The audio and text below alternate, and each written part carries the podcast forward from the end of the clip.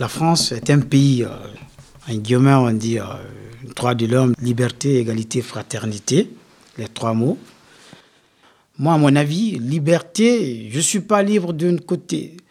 D'autre côté aussi, il n'y a pas l'égalité. De l'autre côté, on n'est pas des frères, il n'y a pas fraternité. Bah, moi, je trouve que cette devise, euh, elle n'est pas du tout respectée. Pour des gens qui ne sont pas régularisés, qui, qui n'ont pas de papier, même pour ceux aussi qui sont régularisés, c'est pas appliqué. C'est, comme si on prend une photo, on l'affiche, mais au fond, c'est pas ce qui est appliqué. Normalement, euh, si on fait parler les textes juridiquement, liberté, égalité, fraternité, il y a beaucoup d'éléments importants qui doivent être normalement mettre à la disposition de l'humain. Parce que, bien avant tout, on est tous des humains. Et c'est le sang est rose, c'est le même sang qui coule. La couleur du pot, ça ne veut rien dire.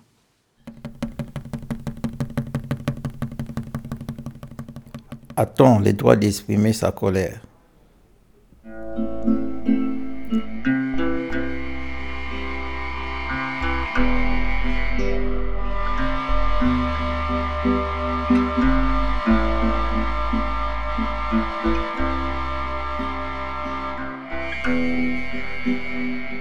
Nous sommes des demandeurs d'asile. Et nous organisons la télé-radio à plus d'une voix, accompagnés de deux membres de l'association Mondus Operandi. Dans cet atelier, nous évoquons des sujets, nous discutons et nous l'enregistrons. Été 2019, un sujet à surgi. La colère. La colère parce que l'administration nous fait marcher. La colère parce que nos droits ne sont pas respectés. La colère parce que mentalement, on n'arrive plus à tenir l'injustice.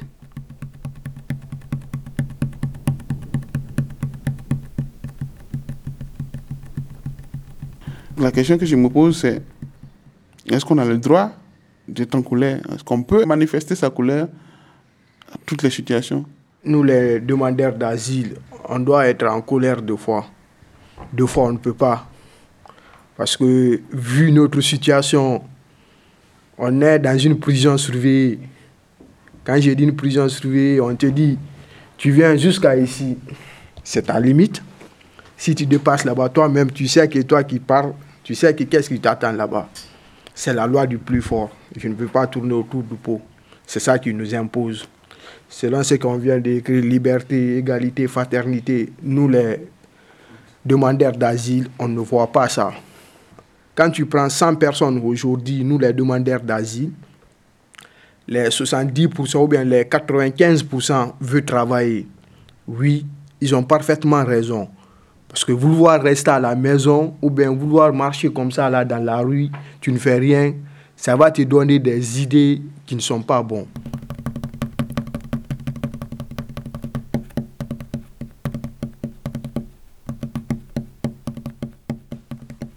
Comme vient de dire Keita, la procédure d'asile, c'est une surveillance. Parce que nos droits sont limités et contrôlés. Il en manque un important, celui du travail. Et sans ça, on dépend du système social. Nos droits sont donnés au compte-gouttes, où certains n'ont pas d'hébergement pendant toute la procédure. Certains n'ont pas d'allocation. Et quand on essaye d'accéder nos droits, on nous soupçonne d'abuser ou de mentir.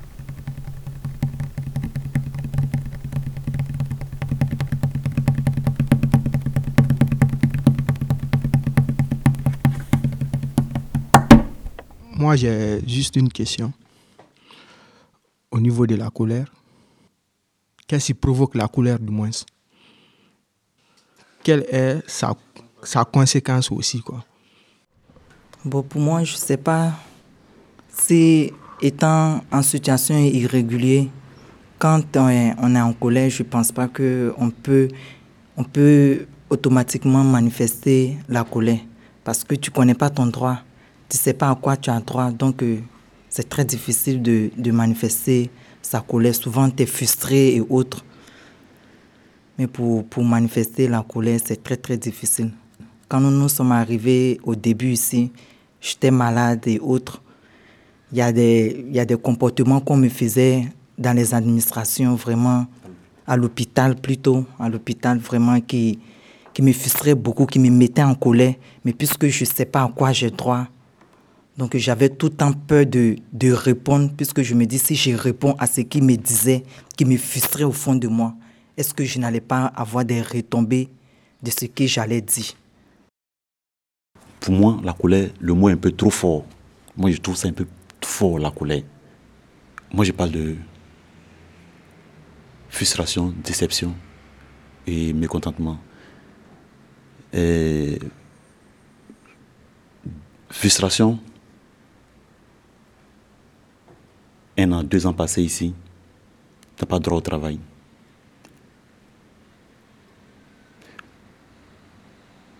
Frustration parce que tu n'es pas à mesure de satisfaire tes enfants. Déception, quand tu es hors de la France, quand tu n'as pas de la France, c'est un grand pays. Ils ont des, institutions fortes. Une forte politique. Dans notre pays, on suit quand même les, chaînes qu'on appelle étrangères, les France 24, les TV5, même TF1, on suit les, informations dessus. Mais quand on n'a pas de la France, tu as comme que quand tu arrives en France, moi, moi personnellement, dans mon parcours, je n'ai jamais pensé un jour arriver en France ici. Non. Je ne suis pas venu en France ici parce que côté financier ou ça, mais non. Mais c'est suite à un, événement qui a suivi ma vie, c'est ce qui a fait que je suis arrivé en France ici. Mais quand je suis arrivé ici, en venant déjà, moi j'ai cru que une fois arrivé en France, j'allais être accueilli comme nous, on accueille les Français qui arrivent chez nous. Moi, j'ai cru qu'on allait être accueilli comme ça. Même si ce n'est pas au même niveau, mais quand même, on allait être accueilli. Et quelques mois plus tard, ils allaient nous trouver, ils allaient trouver quelque chose qu'on fasse. Des petites formations, des petits boulots pour pouvoir s'occuper un peu de nos enfants. Mais c'est là, j'ai pas les déceptions dessus de la France. Mécontentement. Bon. En fait, c'est. Ça fait dans. Bon, tout ça, ça se rejoint, mais.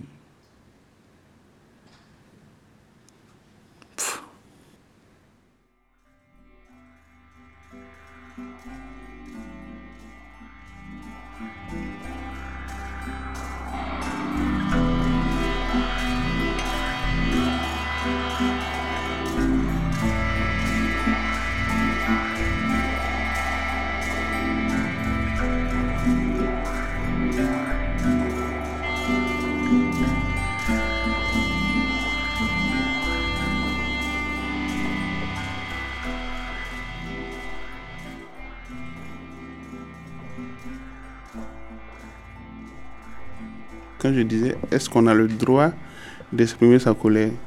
Je sais qu'il y a une différence entre droit et devoir, mais euh, nous, dans notre posture, par exemple, quand on, quand, quand on est dans cette posture-là, comme je l'ai dit tout à l'heure, d'assister, donc on dit la main qui est en dessous la main qui reçoit. J'ai dit la dernière fois que quand tu as le doigt dans la bouche de quelqu'un, tu ne peux pas lui taper sur la tête. Sinon, tu risques de te faire mordre. Donc, quand c'est comme ça, on ne peut pas. On peut pas. Donc, on, se pose la question souvent est-ce qu'on peut exprimer sa colère? Souvent, tu, as conscience que c'est ton droit. Mais à cause de ton, ton, statut ou bien ta situation administrative, tu, tu, étouffes cette euh, colère-là qui, reste en toi. Et, ça fait que finalement, euh, tu, es toujours insatisfait. c'est l'injustice au quotidien. Et moi, ma crainte, c'est que ça peut arriver à, à l'exploser un jour. Parce que souvent, au moment où on devait réagir, on n'a pas réagi, mais sur des futilités, des choses plus simples. Quelqu'un va réagir assez, on dit, c'est une réaction exagérée et ça, ça conduit à des choses plus graves. Pourtant, on ne se rend pas compte que c'est le fait d'avoir accumulé des frustrations, des, injustices. Ce fait-là fait, que cette accumulation arrive à cette explosion un jour et puis bon, voilà.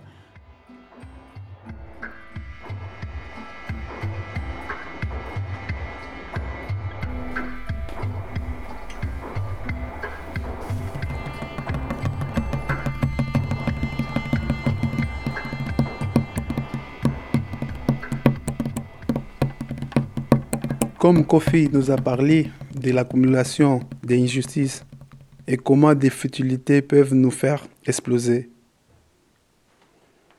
ça nous a fait penser à ce qui est arrivé à Keita quand il est allé à la directe qui s'occupait des autorisations de travail pour les demandeurs d'asile. Il avait rempli un dossier avec un patron qui voulait l'embaucher mais la responsable qu'il a réussi a refusé de prendre son dossier, alors qu'il avait droit. Il voulait comprendre qu'elle lui explique pourquoi. Mais sa manière de parler était désagréable.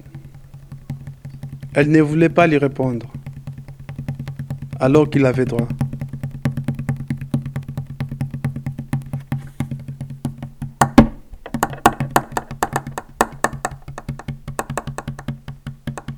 Il s'est senti piétiné. Cette manière d'accueillir nous paraît comme choquante. La question qu'on se pose, est-ce que c'est la manière dont qu'il reçoit les Français? Je prends l'exemple sur moi-même. Quand je me suis discuté avec la dame à la directe là-bas, j'étais en colère. Oui, j'étais en colère. J'ai dépassé même les bornes. Parce que pourquoi? Si je me vois déjà c'est que l'effort que j'ai fourni pour attirer le patron envers moi, pour que je puisse lui satisfaire, il me propose quelque chose qui me donne l'espoir de me retrouver une nouvelle vie. Et je vois quelqu'un qui est assis derrière son bureau et puis je viens, il me parle bizarrement. C'est-à-dire, il me parle d'une manière que, qui me choque au fond de moi. Et pourtant, elle sait que ouais, quand je lui parle comme ça, là, c'est ça qu'elle va faire. Donc moi aussi, j'étais obligé de lui montrer que oui, vous êtes intelligent plus que moi parce que vous avez un niveau élevé. Mais moi aussi, le peu que je connais, je connais mes droits quand même. Donc euh, quand je me suis énervé jusqu'à un certain niveau, c'est moi-même qui me suis conseillé. J'ai dit, bon, c'est ici que je dois m'arrêter. Parce que quand je dépasse ici, il a plein pouvoir sur moi. S'il appelle la police là-bas, un, ils vont m'arrêter. Deux, je vais avoir un autre problème aussi.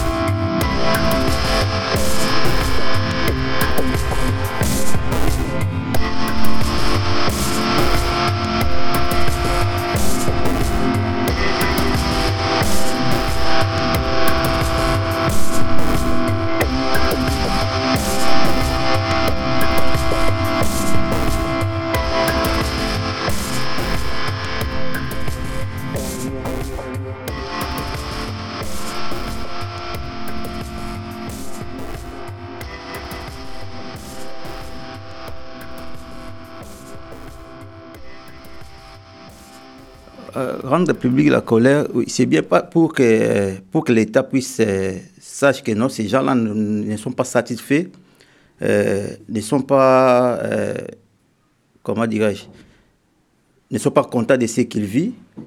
Et par rapport à, à, la manifestation, l'État peut faire quelque chose pour changer ou améliorer notre situation.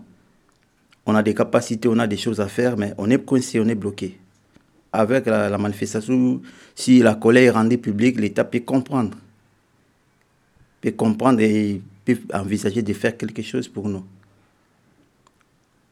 Mais s'il y a des personnes qui peuvent, qui peuvent nous aider à rendre euh, euh, public notre colère, ça sera une bonne chose.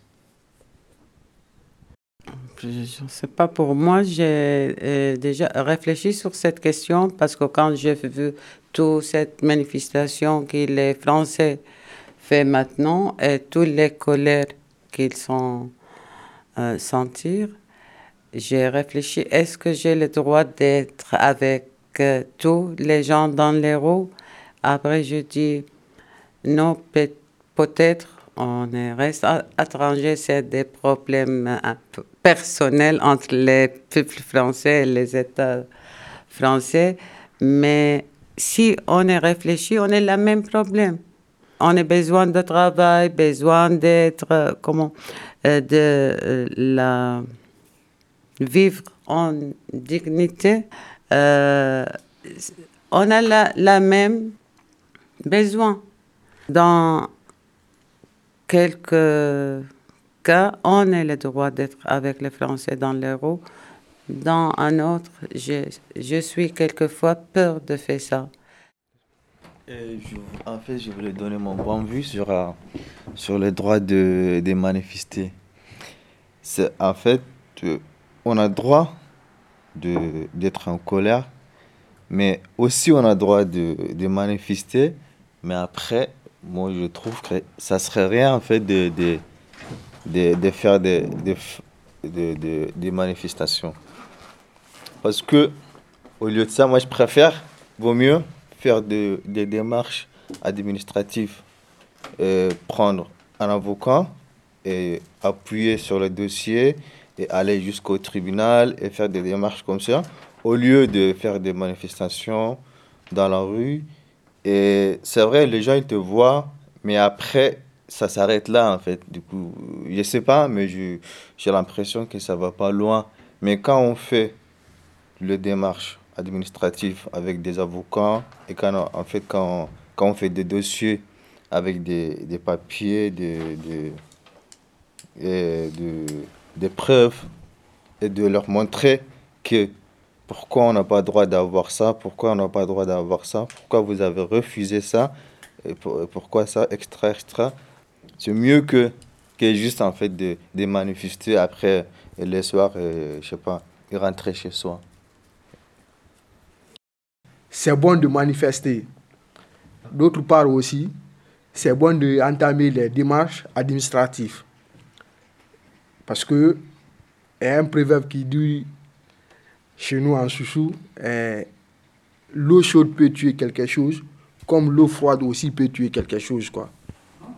Donc, euh, c'est-à-dire, si on va sur le démarche administrative, on peut envoyer des courriers à l'administration de revendiquer ce qu'on ressent. On les explique. En les expliquant, peut-être les réponses vont venir qui vont nous satisfaire en cas, si les réponses ne viennent pas, qui ne satisfait pas, on a droit de se manifester. Parce que on ne peut pas rester comme ça, là, sans rien faire. On a des frères aujourd'hui, moralement, psychologiquement, ça ne va pas. Tu les vois marcher, mais leur esprit est ailleurs. Euh, je voulais réagir par rapport à, la personne qui a dit qu'il faut engager des avocats et puis euh, faire des démarches administratives. Il y a des avocats, oui on peut euh, faire des démarches administratives. Mais en France, il y, a, des critères. Il faut tout d'abord entrer dans les critères. Quelqu'un qui vient d'être débouté, il, il doit rester comme ça, si c'est 5 ans ou 10 ans, sans rien faire, sans le travail. Comment il va vivre Comment il va, manger? Même s'il il, part trouver un avocat, l'avocat va lui dire qu'il n'est pas dans les critères. Il va rester comme ça. à, une personne comme ça, qu'est-ce qu'il va faire? Qu'est-ce qu'il va faire? À une personne comme ça, il va faire rien. Même si tu, viens d'entrer dans les critères, arriver là-bas, il donne les papiers à, ce qu'il veut. Tu, peux arriver là-bas avec, avec tous les preuves, non, je suis dans les critères, voilà, voilà, voilà on te dit non, pas le droit. Donc c'est bizarre. C'est bizarre, tout ça injuste. Je sais pas comment on va vivre. comme le droit n'est pas favorable, le droit n'est pas favorable à une personne comme ça qui, vient d'être députée, il, doit rester comme ça. Bon, je sais pas, alors, c'est quoi la solution Donc, c'est ce que je demande. C'est pour ça que j'avais dit récemment avant, on doit être à colère, manifester, faire quoi? Mais s'il faut manifester, comment on va manifester, comment on va les faire, donc tout ça. Je, me vois mal de rester comme ça sans rien faire, 5 ans, 10 ans sans rien faire. Donc, c'est le temps qui passe. On ne reste, pas, des enfants, on grandit. Et qu'est-ce que. Qu'est-ce que ne peut pas pour l'avenir, pour demain? En restant comme ça, 10 ans sans rien faire, 5 ans même, 15 ans même. C'est pas normal. On ne peut pas aussi retourner là d'où on est venu. C'est ça le problème.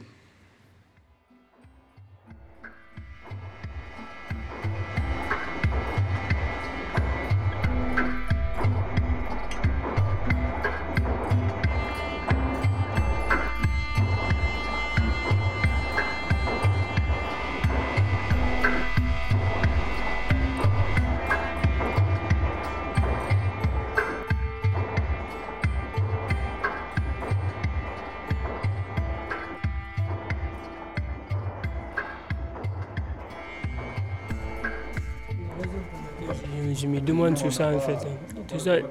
voilà. Parce qu'ils sont là à gréver pour, c'est-à-dire pour le problème de retraite. Là, nous, on ne peut pas gréver contre ça en fait. Parce que même si on peut gréver, mais c'est-à-dire, il faudra qu'on a des éléments en fait qui peuvent être devant nous pour combattre ces, ces choses-là en fait. Mais on ne peut pas le faire parce qu'on n'a pas ce droit-là en fait. Même si on a le droit, mais on n'en on, on a même pas.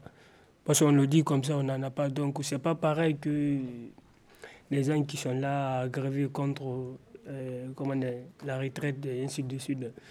Même si on a le droit de le faire, mais toi-même, conscientement, si on te dit d'aller gréver, tu ne vas même pas le faire. Ah bah.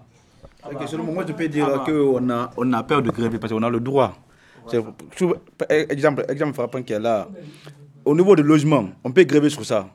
Parce qu'il y a plusieurs personnes qui vivent dehors on peut pas, il y a des choses qu'on ne peut pas gréver, mais il y a des choses qu'on peut gréver pour une revendication, comme le logement par exemple. Y a on peut, parce que c'est dans notre droit qui doit nous loger. Si, mais il y a beaucoup de personnes qui sont dehors. On peut gréver sur ça, au, niveau du logement, ça c'est une grève, on peut faire ça. Mais d'autres peuvent dire, euh, on a peur, comme ce que le monsieur vient de dire. J'ai peur, ah, je ne suis pas en règle, j'ai peur, si j'ai grève, j'ai risque de on met, plus sur moi, tu as peur de ça. C'est ça l'idée qu'on a en tête. Mais si on a les droits, si on a des, comment dire, des associations qui nous accompagnent, mais il y a des choses, on peut gréver nous aussi. Mais seulement qu'on n'a pas les leaders qui nous. Comment je peux dire On n'a pas.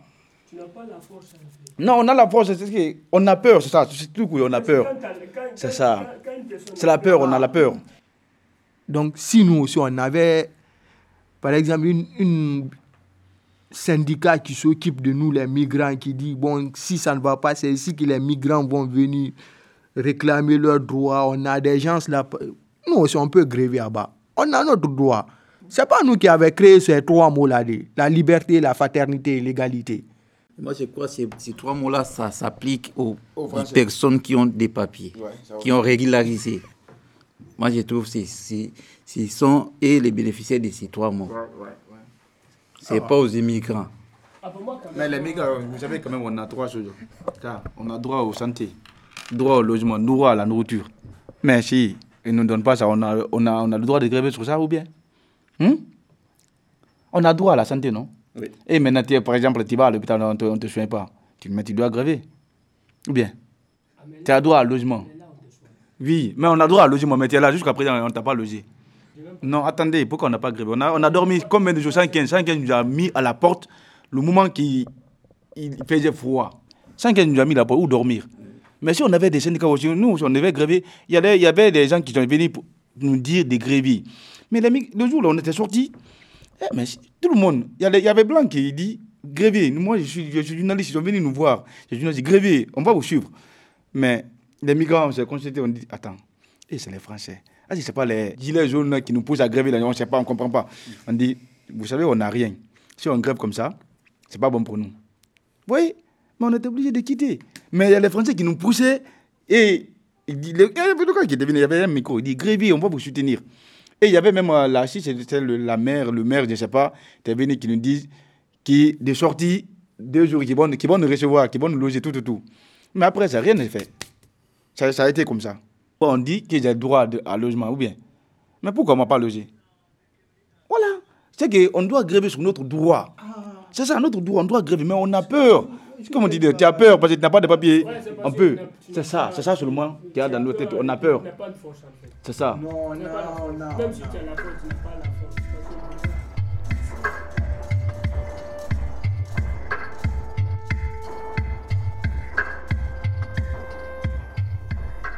Quand nos droits ne sont pas respectés, déjà c'est une forme de violence. Mais ce que je veux dire, c'est quand je parle de violence étatique, c'est plus dans le sens de euh, l'administration. Parce que pour nous qui sommes des, étrangers qui, selon les lois, devons bénéficier de certaines choses et que dans la pratique, ce n'est pas ce dont on bénéficie, c'est une forme de violence. Euh, je, je, vais prendre l'exemple particulier des de, de, personnes, par exemple, qui sont en demande d'asile, qui arrivent ici, qui ont vécu des traumatismes et je disais à quelqu'un que la première chose qu'on devait faire quand ces personnes arrivent, c'est d'essayer de voir comment elles vont, euh, non seulement physiquement, mais surtout euh, mentalement. Ça veut dire que souvent, les séquelles de quelque chose ne sont pas forcément physiques, ça peut rester à l'intérieur. Et ici, quand par exemple il y a eu des attentats, euh, qu'est-ce que les gens ont fait? Automatiquement, ils ont envoyé des psychologues sur les lieux pour essayer de parler aux familles. Voilà.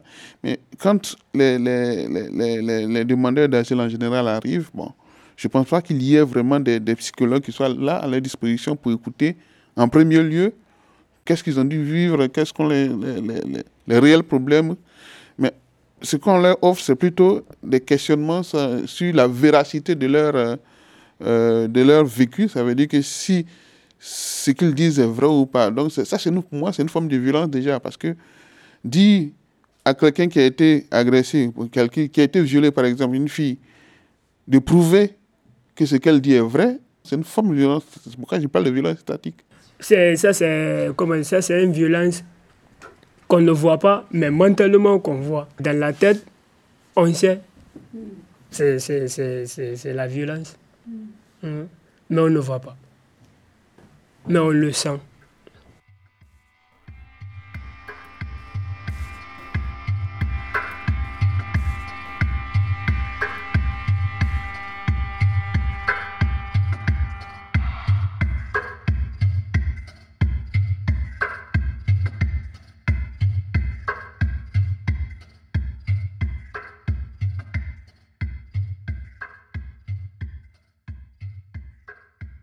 Quand on dit ça va se retourner contre l'État, c'est bien vrai que l'État ne peut pas tout faire, mais le minimum au moins de permettre à ceux qui viennent aussi de pouvoir faire quelque chose. Quand tu as un enfant, tu n'arrives pas à, satisfaire ton enfant normalement comme il veut. Forcément, il aura des langages qui ne sont, sont pas bien avec toi. Par exemple, moi j'ai un petit garçon de 6 ans qui revient de l'école qui me dit que maman, je veux une paire de Mac. Et je lui dis que non, je n'ai pas de moyen de t'acheter une paire de Mac. Et puis il me dit, ah, quand il, voit quelque chose avec ses amis, il me dit, ah, maman, je veux que tu payes ça. Et puis, à la moindre, quand je veux parler, il me dit, je sais, tu vas dire d'attendre un peu, je ne travaille pas encore. Donc, on voit toujours son enfant qui est en train de toujours te dire ça, c'est vrai que nous, déjà, la mère, l'enfant est en train de nous manquer de respect. Et puis, on ne peut pas répliquer parce que c'est notre enfant et ce qu'il est en train de dire, c'est la vérité. Je me dis que l'enfant est en train de, de se former une carapace déjà qui fait peur et il peut réagir à la moindre erreur, à la délinquance un jour que je ne souhaite pas que ça arrive. Donc je peux dire que le manque de boulot et puis le manque d'être émancipé un jour. Parce que quand tu es dans les procédures, tu ne sais pas quand est-ce que tu seras émancipé comme Kofi l'a dit, toujours être assisté et puis avec des frustrations. Donc pour finir, tu refuses de demander de l'aide et puis tu restes dans le coin, tu es frustré quand ton enfant te regarde, ton enfant sait que maman est frustrée et puis lui aussi, il développe d'autres idées derrière la tête. Donc tout ça, de génération en génération, ça peut se retourner contre l'État.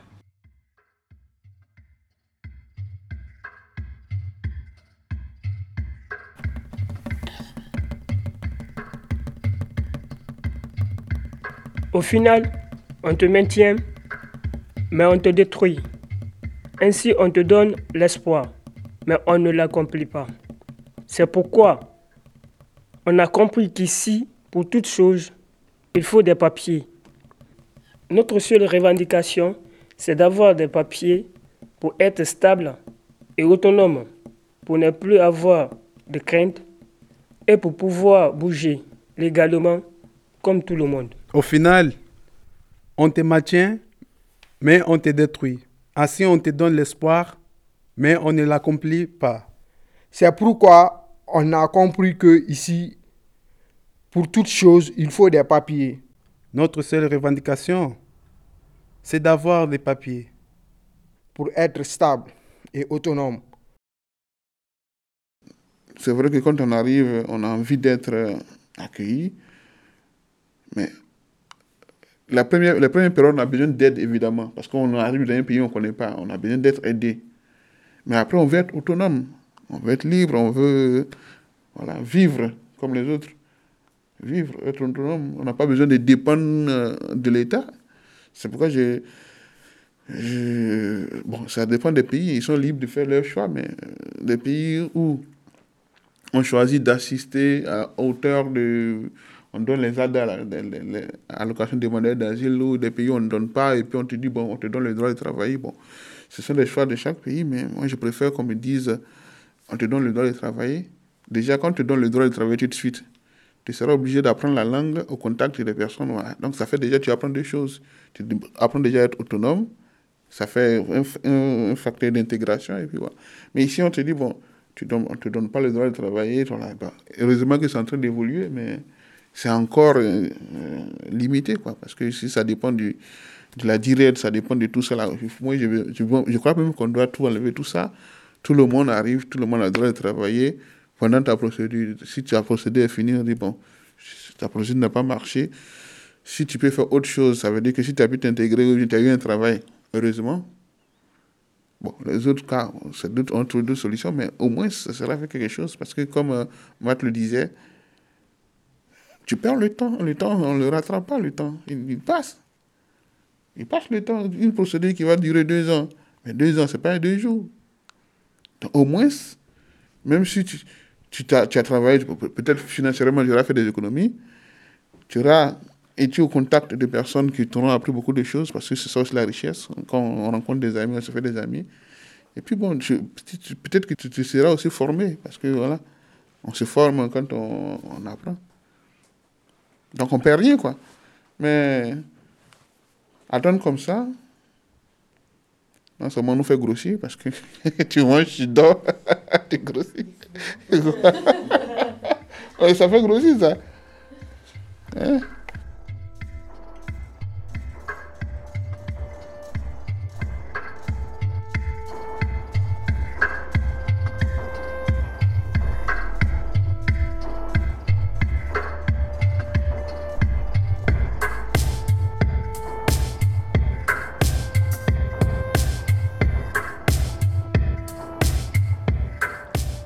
C'était A-t-on le droit d'exprimer sa colère Documentaire réalisé par la télé-radio à d'une voix.